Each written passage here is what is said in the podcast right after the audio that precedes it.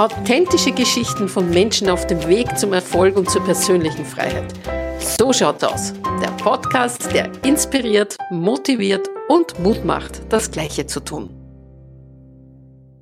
Herzlich willkommen beim Podcast So schaut's aus. Mein Name ist Barbara Jascht und ich freue mich, dass ich heute eine unglaublich inspirierende Frau äh, als Interviewgast habe, sie ist nicht nur, ich sage mal, in, in den jungen Jahren auch noch optisch ein unfassbares Vorbild für mich, sondern was sie geleistet hat mit ihrer Geschichte und welch Top-Unternehmen sie mit ihrem Partner aufgebaut hat.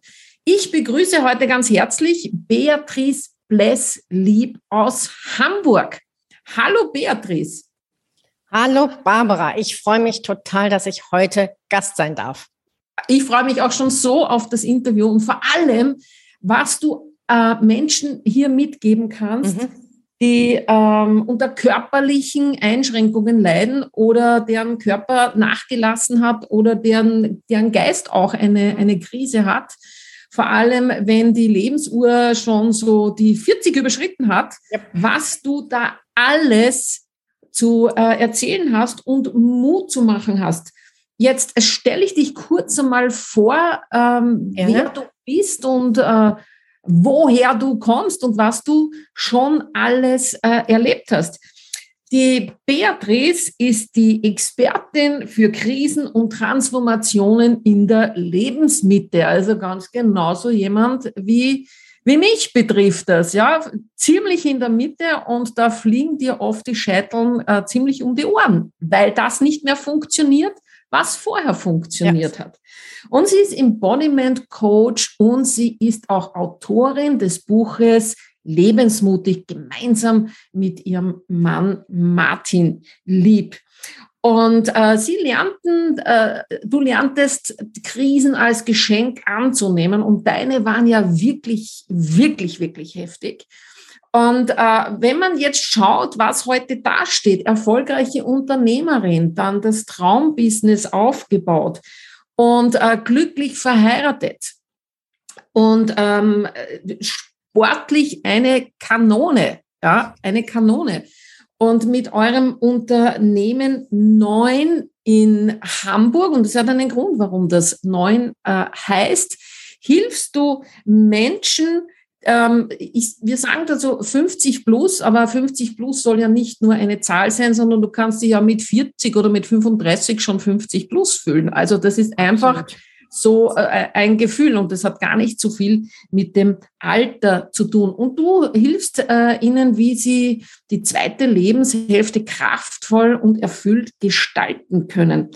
Und das war nicht immer so. Du bist ja jetzt ein Role Model, so wie du, wie du lebst und was du in den letzten zehn Jahren alles auch äh, sportlich erreicht hast. Dazu komme ich noch. Und ähm, schwere Krankheiten, lebensbedrohliche Situationen schon ab dem zwölften Lebensjahr waren, waren das ja bei dir allerheftigster Natur. Du wirst uns nachher was darüber erzählen. Und tiefe, tiefe Krisen. Und die haben dich jahrzehntelang begleitet und haben dich äh, herausgefordert bis zum geht nicht mehr. Und so, wo um die 50, Ende 40, um die 50 sozusagen wirklich äh, das grande grande Finale, wenn man das so sagen möchte, da war, wo, wo so viele Dinge noch kumuliert äh, sind. Und die Begegnung mit deinem Mann, mit Martin, war dann ja auch so ein Turnaround, wo du dann durch ihn gelernt hast, der ja auch ein, ein, eine, eine stark oder schwere gesundheitliche Story hat. Also ihr zwei habt ja da einen ähnlichen Hintergrund. Und du hast durch den Martin äh, gelernt, dass dein Körper zu unglaublichen Dingen fähig ist. Du bist dann, du bist dann, in welchem Alter bist du so zehn Marathons, zehnmal? Wie, wie viel Marathons? Zwischen, zwischen Ende 40 und Anfang 50. Also zwischen Ende 40 und Anfang 50. Bam, genau. so jemand genau. wie ich ja. der, äh, dem der Schweiß ausbricht, äh, nur bei, dem Idee, bei der Idee von einem Viertelmarathon. Du bist ähm, zehn gelaufen, dann hast du noch Triathlon-Distanzen mit, mit dem Rad Schwimmen, äh, Rad und Laufen, genau. Rad und Laufen und oh mein Gott. Und wenn man dann weiß, ähm, was du alles schon hinter dir hast und mit welchen Herausforderungen du auch noch immer zu tun hast, dann kriegt man ein riesen Fragezeichen, so wie geht das? Und da hast du äh, mit neun, mit deinen Methoden einen Weg gefunden, wo man wirklich mit Fug und Recht sagen kann, das kann jeder. Und jeder kann, äh, aus welcher Situation auch immer er startet, äh, solche, wenn er es möchte, solche Leistungen vollbringen. Denn das ist nachgerade unglaublich unmöglich, wenn man deine Geschichte zuvor kennt. Und du lebst jetzt deine Mission, Menschen zu helfen, in der zweiten Lebenshälfte ein bereicherndes, ein, ein ich sage mal, explosives, ein, ein sinnliches, einfach ein tolles Leben zu leben. Und da bin ich jetzt neugierig und vor allem auch unsere Zuhörerinnen und Zuhörer. Ähm, wie kommt's und vor allem, was waren denn die Krisen? Erzähl uns da ein bisschen von dir, äh, von deinem Leben. Ähm, dann fange ich recht früh an, oder? Ja. Also ich bin, ich bin ja im Grunde mit meiner Darmerkrankung bin ich auf die Welt gekommen. Das hat lange gedauert, bis sie diagnostiziert wurde. Mhm. Das ist aber auch gar nicht das Entscheidende. Ich habe sehr früh lernen müssen, mit unfassbaren Schmerzen auszukommen, vielen Operationen und vor allen Dingen in der gesamten Jugendzeit, also wo normalerweise eine Jugend stattfindet, ja, mit allem, was mhm. dazugehört, sich dem mhm. anderen Geschlecht nähern und so. Das gab es für mich nicht. Ich habe im Grunde eine andere Kindheit, würde ich sagen, und auch eine andere Jugend gehabt und war immer mit dem Überleben beschäftigt. Das mhm. macht was mit dir. Ähm, was es macht, habe ich, glaube ich, erst später wirklich verstanden. Das Einzige, was mich immer angetrieben hat, das hat aber auch ein bisschen gedauert, bis ich es kapiert habe. Ich wollte ich hatte ganz früh einen unbedingten Willen, dass es mir besser geht. Ich wollte das einfach. Ich wollte, dass es mir besser geht. Wie auch immer. Das war am Anfang sehr intuitiv. Dadurch, dass in unserer Familie nicht nur ich krank geworden bin, sondern auch mein mittlerer Bruder schwer verunglückt ist und dann im Rollstuhl saß, waren, naja, und ich dann eben auch noch diesen Überfall erlebt habe, war einfach so eine gewisse Opferhaltung in der Familie. Ähm, gegeben. Also ja, du wurdest, ich weiß. Du wurdest mal äh, überfallen und, und äh, vergewaltigt. genau. Äh, und, und vergewaltigt. Also genau. das noch ja. da, dazu, als wie wenn das äh, einen nicht noch gereicht hätte. Genau. Äh, darf ich dich fragen, in, in welchem Alter sich das auch noch abgespielt hat? Das war Anfang, da war ich Anfang 20. Anfang und, 20, also unglaublich, was in dieser Zeit, was da komprimiert einfach war. Mhm. Also ich also auch der Unfall meines Bruders, ne, die letzten großen Operationen oder die vorletzten großen Operationen, der Unfall meines Bruders und diese Vergewaltigung, das war innerhalb von, weiß nicht, zwei Jahren, würde ich jetzt mal sagen, ne, sehr verpflichtet. Mhm. Und das macht einfach, ähm, ich weiß, dass mein Vater eines Tages gesagt hat, was habe ich eigentlich verbrochen, dass wir so bestraft werden. Mhm. Das war sein Empfinden, seine Haltung. Und ich habe später oder ich habe irgendwann mal, wenn mir Menschen dann erzählt haben, dass sie eine glückliche Kindheit und vor allen Dingen auch eine glückliche Schulzeit hatten, habe ich immer gedacht, verstehe ich gar nicht, wie das geht. Ja, ich, mhm. und dann habe ich angefangen, mich aus dieser erstmal zu verstehen, es gibt was anderes als eine Aufverhaltung. Das musste ich erstmal kapieren. Mhm. Und dann habe ich die ersten Schritte gemacht, um mich da rauszuziehen und zu erleben, wie sich denn anfühlt, wenn es nicht so ist. Einer meiner Onkel hat zu mir gesagt, als er mich begrüßt hat, na du Unglücksrabe. Mhm. Dieses Bild hatte ich jahrelang über meinem Kopf, bis ich verstanden habe, das muss nicht so sein. Und da sehen wir auch wieder diese, diese Macht und Kraft, ja, was so eine Äußerung ähm, anrichten kann. kann. Ja? ja äh, liebe Beatrice, äh, für unsere Zuhörerinnen und Zuhörer, was genau ähm, diese Darmerkrankungen, die Operationen, was, mhm. äh, was ist denn da passiert? Also welche Auswirkungen hatte das auf dein restliches Leben? Ähm, also die Erkrankung heißt Morbus Crohn. Das mhm. kennen inzwischen viele. Ähm, das ist eine Erkrankung, die eben nicht nur ein Teil des Darms, sondern im Grunde den gesamten Darm bis sozusagen bis nach oben betreffen kann. Mhm. Bei mir fing es im Dünndarm, in, in diesem Übergang Dünndarm, Dickdarm an. Das hat sich entzündet damals. Ich meine, ich bin 1961 geboren. Ne? Das waren natürlich andere Zeiten. Die mhm. haben so lange gewartet, weil sie gesagt haben, es macht keinen Sinn zu operieren, weil es immer Rezidive gibt, also Wiederholungen ne, der Entzündung. Irgendwann ging es nicht mehr, weil äh, es zum Notfall kam. Also eines Nachts ist der Darm durchgebrochen. Das ist eine lebensbedrohliche Situation, die natürlich dann operiert wurde. Wie man sieht, habe ich es überlebt. Und ähm, ja, also das hat einfach Konsequenzen. Danach wurde ich nochmal operiert, weil es eben tatsächlich ein Rezidiv gab, also eine, eine mhm. erneute Entzündung. Und seitdem lebe ich eben mit einem ähm, künstlichen Darmausgang und ja, das jetzt schon über 40 Jahre und mhm. kann nur sagen, es geht, weil wir haben ja vorhin gehört, man kann auch damit Sport machen. Ich habe auch gelernt tauchen. Ich wusste nicht, dass ich auch tauchen kann damit. Geht okay. alles. Das ist auch die, die eine, eine total ermutigende Botschaft für alle, die ähm, im Mindset fix glauben, dass sie irgendetwas nicht tun können. Ja. Und genau. das ist schon mal eine massive Botschaft, die da rausgeht. Ähm, und du wirst mir wahrscheinlich beipflichten, dass einfach die Überzeugung, wenn man überzeugt ist, man kann etwas nicht tun, dass das das äh, stärkste Hindernis ist. Absolut. Ja, und wie war das, wie war das bei dir? Also, das mit den körperlichen Herausforderungen habe ich ja erst später gelernt. Ich habe gelernt, dass es mir gut gehen darf. Mhm. Das war meine Überzeugung. Trotz allem darf es mir gut gehen. Mhm. Und dann habe ich irgendwann mal ähm, verstanden, dass es nicht dieses Schwarz-Weiß-Denken gibt, krank oder gesund.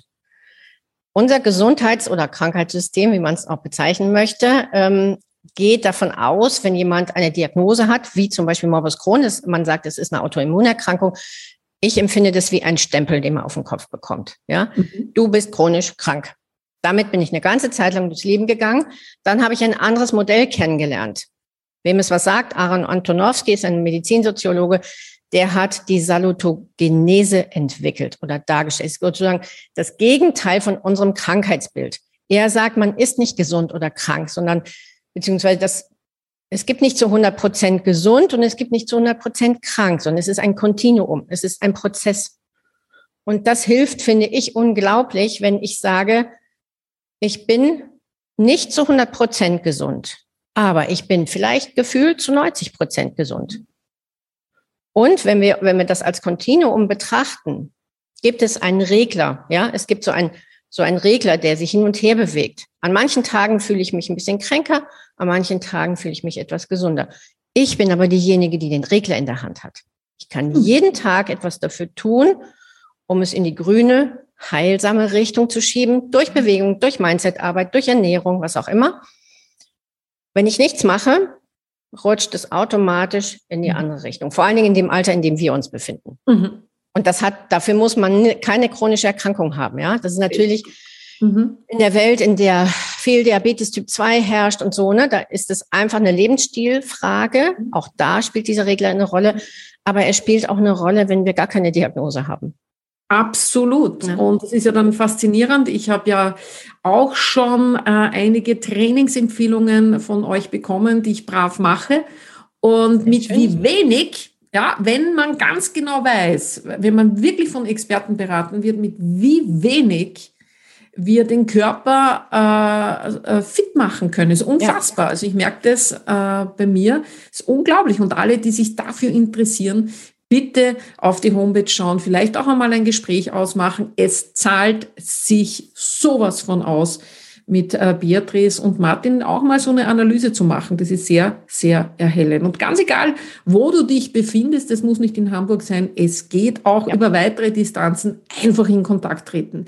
Okay, ähm, bevor wir aber da äh, noch ein Stückchen weiter schauen, was ihr auch da für tolle Dinge anzubieten habt, habe ich äh, noch eine Frage, was wahrscheinlich viele interessiert. Was war denn so die stärkste, wenn man das sagen kann, die stärkste äh, Blockade, die du zu überwinden hast oder den stärksten Glaubenssatz, die stärkste Überzeugung auf dem Weg zum Erfolg? Oh, ich glaube, da gab es mehrere. Ja. ähm, das Stärkste war, also gut, ganz früh, so wie ich vorhin beschrieben habe, das Stärkste war, mich aus dieser Opferrolle herauszubringen. Und dann ähm, bin ich, liegt wahrscheinlich auch in meinem Jahrgang und wie ich groß geworden bin. Ich bin die älteste von drei Geschwistern, ähm, zwei Jungs und ein Mädchen. Und ich bin noch mit dieser Idee groß geworden, dass man sich nicht in den Vordergrund stellt, dass man still ist. Wir sind extrem still, also zur Stillheit erzogen, ja, dass man nicht laut ist, dass man nicht schreit, dass man nicht laut wahrgenommen wird überhaupt und als Mädchen schon mal gerade gar nicht. Und das ist etwas, woran ich heute noch lerne. Das sind ja so Dinge, die man, also die Prozesse sind wirklich selten zu Ende, aber dieses sich überhaupt darstellen, sich überhaupt zeigen, mhm. das ich war im Grunde in der Schule, war ich natürlich auch durch mein ganzes Schmerzspektrum, ja. Mich haben sie immer gefragt, wieso guckst du so komisch? Ja, ich habe so komisch geguckt, weil ich unfassbare Schmerzen hatte. Ich war kein fröhliches Kind. Woher denn? Ja, und dieses ja gar nicht. Und dieses und dann war ich auch eher sehr zurückhaltend. Ich war jetzt nicht gerade eine graue Maus, aber ich war nicht sichtbar. Ich war nicht sichtbar. Und das ist mein Weg, ja, dieses von nicht sichtbar zu immer mehr sichtbar. Und das sind, das sind ganz schöne Blockaden, die da mhm. zum Teil immer noch wirken. Und ähm, wenn wir uns vorstellen, jetzt einfach nicht nur privater Natur nicht sichtbar zu sein, sondern auch geschäftlich. Mhm. Äh, wenn, man, wenn man diese Prägung hat, und das betrifft sehr oft Frauen, dass sie äh, sich nicht in den Vordergrund stellen, dass sie sagen, oh, das steht man nicht zu und äh, man darf nicht laut sein und ja. äh, man darf nicht überheblich sein, nicht in den Vor was auch mhm. immer. Sich und nicht loben. Mhm. Sich nicht loben und gar nichts. Und äh, das hat natürlich auch geschäftlich Auswirkungen, die du aber bravourös äh, sozusagen jetzt oder in den letzten Jahren gedreht hast. Und du und dein Mann, ihr seid mehr als sichtbar mit eurem äh, tollen Unternehmen. Wie gesagt, ich bin Fan, weil es mir schon so geholfen hat und auch ähm, jemanden wie die Beatrice zu haben, die so, ich sage jetzt dieses Wort Leidens erfahren ist und dadurch solche Stärke gewonnen hat. Und ähm, das gibt verdammt Mut, vor allem wenn man in vergleichbaren Situationen steckt. Und da äh, hast du Großartiges vollbracht. Ähm, Vielleicht kann ich noch was ergänzen, Barbara, was bitte. mir gerade einfällt. Ich bin auch so groß geworden, ähm, dass Geld verdienen nicht wichtig ist. Ich wollte gerade zu dem Thema kommen.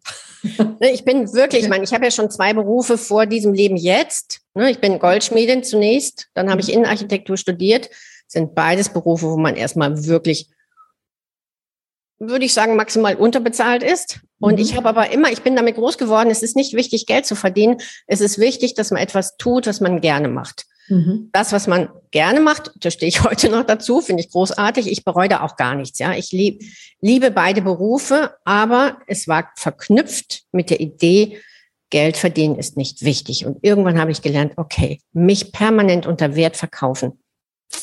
Das lassen wir jetzt mal. Mhm.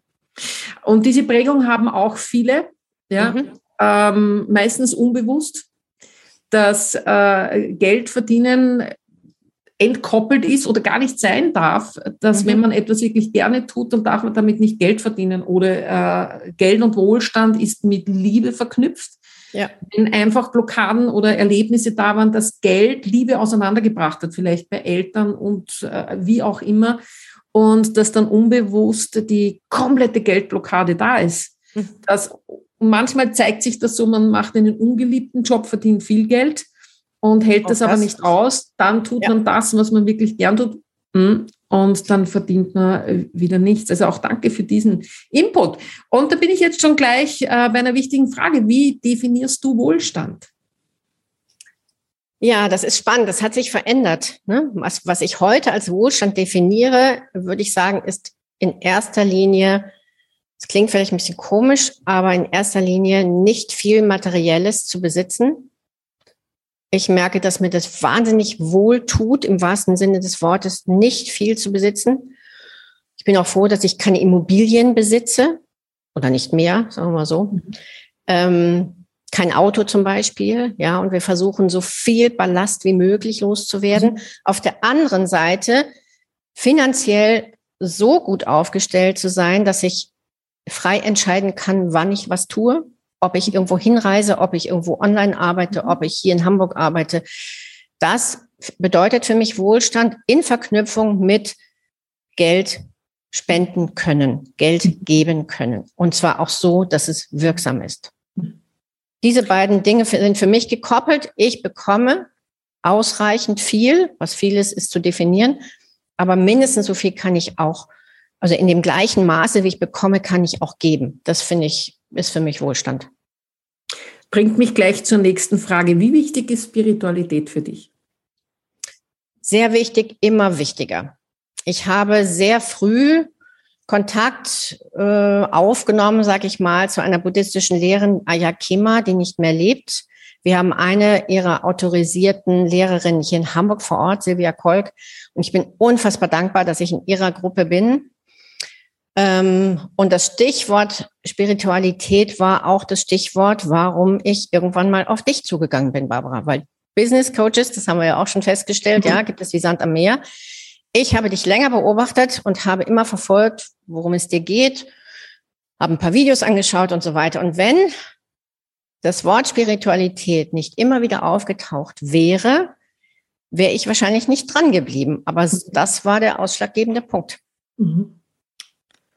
Und das Danke. ist ein permanentes ja. Wachstum, ja. Also ähm, auch mit, mit deinem Lehrer, Gesche Michael Roach. Also das sind einfach Dinge, die ich, wo ich hoch aufmerksam bin, viel lese mhm. und mich permanent ähm, ja, orientiere, mhm. immer wieder weiterentwickle. Ja. Mhm. Ähm, wenn sich jetzt Menschen in dieser, in dieser Krise befinden, auf die ihr spezialisiert seid, das geht ja nicht von heute auf morgen, ja, sondern das mhm. entwickelt sich ja über viele Jahre hinweg manchmal. Ähm, Erstens, äh, wie kann man das beschreiben? Wer, wer ist jetzt so eine Idealkundschaft in kurzen, es klingt jetzt vielleicht ein bisschen heftig, aber wo freut ihr euch unter Anführungszeichen, ähm, wer bei euch durch die Tür reinkommt? Weil ihr wisst, ihr könnt diesen Menschen nachgerade das Leben retten. Ja? Wie schaut das aus? Und, ähm, und dann vor allem, was ist dann das Wichtigste zu tun? Also vielleicht ganz kurz zu dem Wort Krise. Mhm. Viele Menschen sind in einer Krise und würden es nicht so bezeichnen. Es geht ihnen nicht gut. Sie ärgern mhm. sich oder sind schon lange, wie du sagst, es ist eine Entwicklung meistens über Jahre. Sie sind maximal unzufrieden. Sie sind manchmal auch richtig leidend mit ihrem Körper und würden es dennoch nicht als Krise bezeichnen. Aber mhm. sie stehen in Konflikt mit ihrem Körper und sie stehen auch in, manchmal auch in Konflikt mit dem, was sie tun manchmal auch mit beidem. Ja. Und der Idealkunde kommt dann, weil er verstanden hat, es gibt einen Weg. Sie wissen, sie müssen was verändern, wenn sie noch irgendwie einen guten weiteren Lebensweg haben wollen, weil es sind in der Regel Menschen, die eine hohe Intention haben. Die sind maximal gestartet mit ihrem Business, haben vielleicht auch zwischendurch mal was anderes gemacht, aber die sind, das sind hoch engagierte Menschen, die wollen noch was bewirken. Und entweder steht gerade in Frage, ja, was mache ich denn jetzt weiter? Meine, die typische Sinnfrage. Mhm. Oder der Körper macht ihnen einfach einen Strich durch die Rechnung. Ja. ja. Und das hat mit unterschiedlichen Dingen zu tun. Es kann auch eine richtig blöde Diagnose sein. Mhm. Aber wie gesagt, dieser Regler, den wir in der Hand haben, ne, das ist auch ein entscheidendes Tool hier im Coaching. Wir gucken bei jedem, worum geht es hier? Was mhm. kann verändert werden? Und welche kleine, manchmal sind es wirklich kleine Schritte, weil wir sind auch mit kleinen Schritten in die Misere, sag ich jetzt mal, geraten, mhm. in der wir sind. Es sei denn, es ist jetzt aus heiterem Himmel irgendwas mhm. passiert. Ne? Mhm. Aber deswegen, wir sagen immer Lebensmitte, wir wissen, dass die früher anfängt als mit Anfang 50. Ja. Aber diese Jahre zuvor, ne, mit dem Gefühl, es muss sich was ändern, irgendwann gibt es den Tag, wo man das Gefühl hat, keinen Tag länger. Mhm. Man will es nicht mehr aushalten, man will es nicht mehr weitermachen. Dann kommen die Menschen zu uns und da sind sie meistens um die 50. Und sie kommen entweder aus einem körperlichen Grund oder weil sie mit ihrem mh, mm, Denken irgendwo feststecken. Und wir greifen ja immer auf beiden Seiten an. Ne? Dafür ja. gibt es Martin, dafür gibt es mich. Was auch vielleicht, oder beziehungsweise nicht nur vielleicht, sondern was viele Menschen sehr schätzen, ist, dass sie eine weibliche und männliche Ansprache haben. Weil Martin ist nicht nur Trainer, der ist genauso Coach Er ist vielleicht in vielen Dingen nicht so spezialisiert, er hat andere Spezialisierung, aber wir arbeiten wirklich auf parallelen Strängen, die sich ergänzen. Mhm. Und was man dazu sagen kann, es geht nicht nur darum, den Körper vielleicht fitter zu machen oder dass er abnimmt oder dass er Muskel aufbaut, sondern die meisten Menschen, die zu uns kommen, das sind nicht nur Männer, die haben den Kontakt zu ihrem Körper verloren. Mhm. Also das ist wirklich diese ganz klassische Trennung hier. Die haben kein Gespür so mehr Kopf für quasi die, ja? die, nur Kopf und das andere wird irgendwie mitgeschleppt. Genau, der Körper ist der Träger des Kopfes. Auf den mhm. Kopf wird äh, die Konzentration gelegt, ne, mhm. der wird weiter gebildet und so weiter. Und mhm. da entstehen ja auch die Gedankenschleifen, wie geht's denn weiter? Ohne Körper finde ich keine Lösung. Das ist meine Überzeugung. Mhm. Und die Körpersignale, die wir als Kind sehr gut spüren können, das wird verlernt. Mhm. Und so entstehen auch Depressionen, so entstehen Burnout-Syndrome. Ja, wenn ich permanent meine Grenzen, meine Körpersignale nicht mehr höre, überfordere ich mich über Jahre und Jahrzehnte. Und dann macht der Körper irgendwas, damit er endlich mal gehört wird. Mhm. Das also das ist für alle, für alle, die, ähm, die, die da jetzt zuhören und die sich denken, Mensch, nochmal, stimmt seit Jahren, seit Jahren ähm, befinde ich mich irgendwie in einem Überlebensmodus, nur ich bin so dran gewöhnt. Ja, wir gewöhnen uns ja an, an, diese, an diese Umstände oder auch, wie du dran gewöhnt warst, äh, nicht keinen Marathon zu laufen oder das einfach körperlich nicht zu können. Ja. Und wie du dann Unfassbares in kurzer Zeit geleistet hast und ähm, gesehen hast, was alles möglich ist. Und da gehört auch nicht nur eine Transformation, eine neue Struktur für den Körper, sondern auch eine neue Struktur fürs Denken. Also für alle, die sich da jetzt angesprochen fühlen und mehr wissen wollen, ich kann es wirklich wärmstens empfehlen, ähm, äh, da in Kontakt zu treten, auf die Homepage zu gehen, sich vielleicht das Freebie, den, den kostenlosen Report zu holen es zahlt sich so aus, weil wir alle, ja, alle in einer Leistungsgesellschaft leben und äh, permanent auch über unseren Körper drüber gehen. Und das muss nicht so sein. Und du hast mir vor kurzem etwas Tolles gesagt. Das heißt, du hast gesagt, so um die Lebensmitte ist der Körper am leistungsfähigsten. Ja. Woraufhin ich mir gedacht habe, aha, gut und ähm, jetzt schon ganz gut unterwegs bin mit äh, ein paar Trainingseinheiten und mit, mit Umdenken und mit achtsam, achtsam den Regler bedienen. Ja, und es ist eine Praxis. Wenn jetzt ähm, jemand in einer tiefen Krise steckt, wie auch immer, und du bist wirklich Expertin dafür und so unglaublich, äh, was du, äh, dieses Standing und wer da heute dasteht, welche Beatrice heute dasteht mhm. im Vergleich zu früher. Und du hast da sicherlich ähm, Tipps, Überlebenstipps für, für eine Krise. Welche drei Dinge sind, wenn man in einer tiefen Krise steckt, deiner Meinung nach die wichtigsten? Wie man ähm, rauskommt oder wie man. Also der erste, der erste Punkt ist, sich es sich, sich es sich selbst wert zu sein, Unterstützung anzunehmen sich einen Coach zum Beispiel an die Seite zu nehmen, ja, so wie wir das auch getan haben mit dir und Michael. Ähm, dazu sage ich gleich noch was. Ähm, also es sich selbst erstmal, das ist ja der erste Schritt. Ich bin es mir, ich bin es wert, dass ich mir Unterstützung zugestehe. Und dann schauen, egal was jetzt gerade vorherrscht, ob jetzt man denkt, Mensch, ich will nicht so weitermachen oder mein Körper ist irgendwie eine Katastrophe.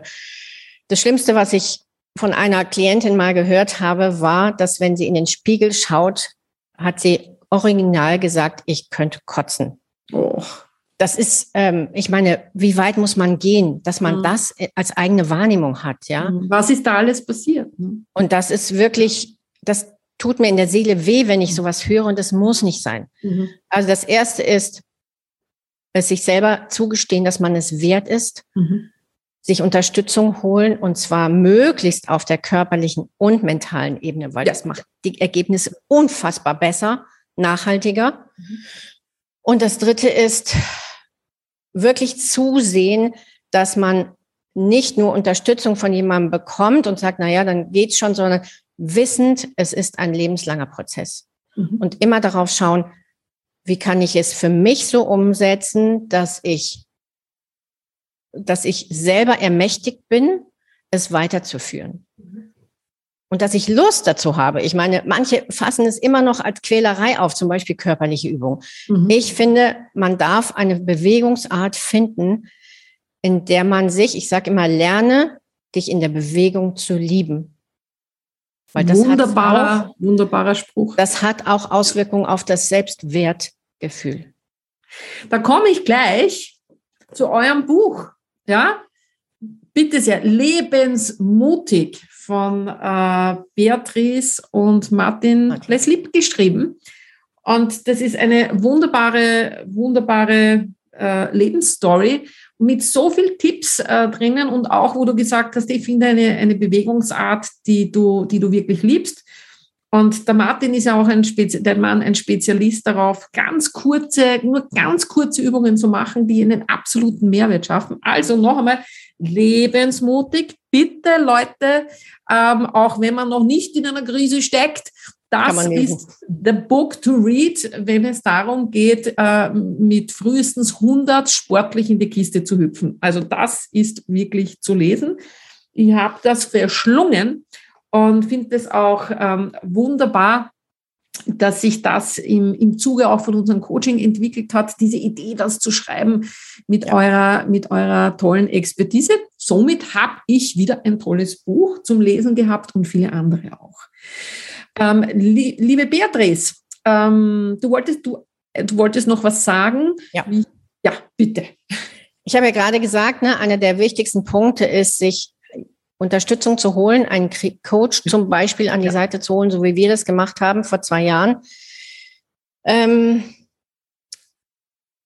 man kann Mindset-Profi, so wie wir zwei, ne? man kann Mindset-Profi sein, wie man will. Man mhm. braucht einen Blick von außen.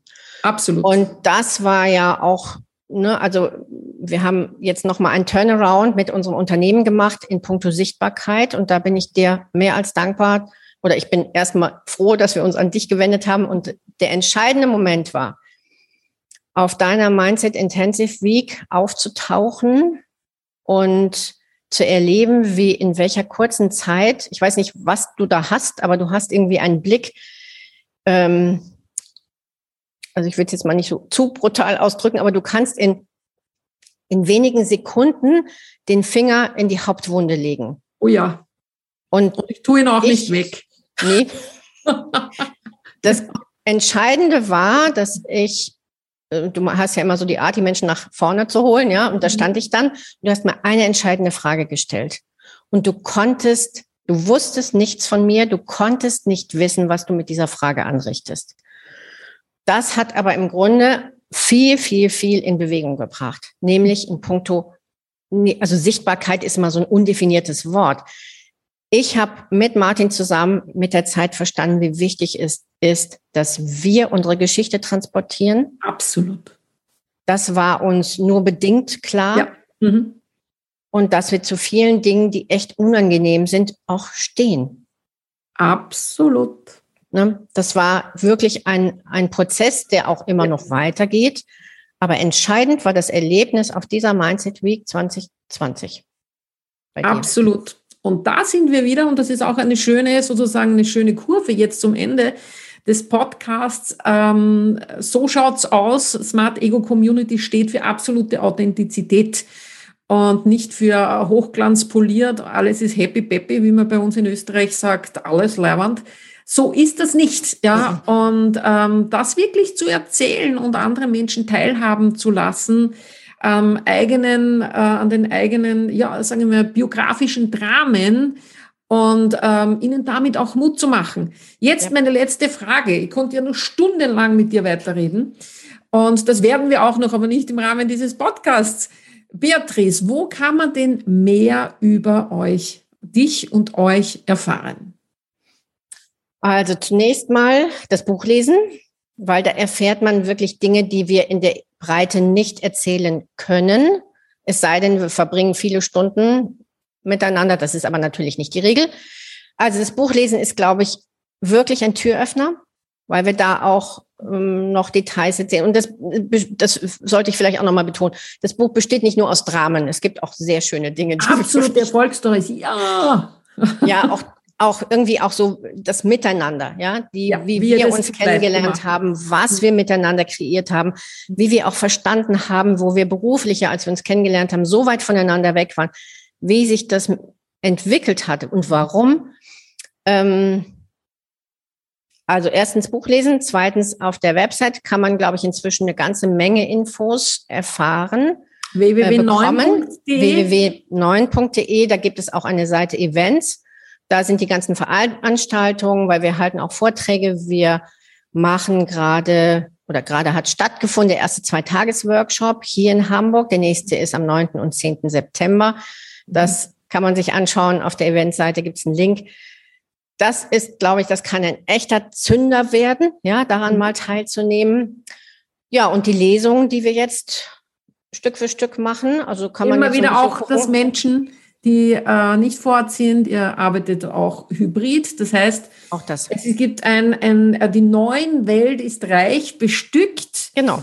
Ähm, einfach auf die Homepage gehen und äh, sich mal für den Newsletter einzutragen, das, äh, das Freebie zu holen. Und bitte, das kann ich äh, aus eigener Erfahrung nur mitgeben, bitte nicht zu lange warten und ja. sich mal ein Strategiegespräch ausmachen, um, um auch mal so eine Analyse zu machen. Ihr habt sie ja seid ja top ausgestattet. Es ist so erhellend. Und, ähm, und dann kann man sofort beginnen, dieses, äh, die, die, die Lebensrichtung, mhm. Richtung äh, Wohlgefühl, Richtung Stärke und äh, Richtung Erfüllung Gesundheit. zu drehen. Ja. Mhm. Vielen, vielen Dank, liebe Beatrice, dass du heute mein Interviewgast äh, warst beim Podcast. So schaut's aus.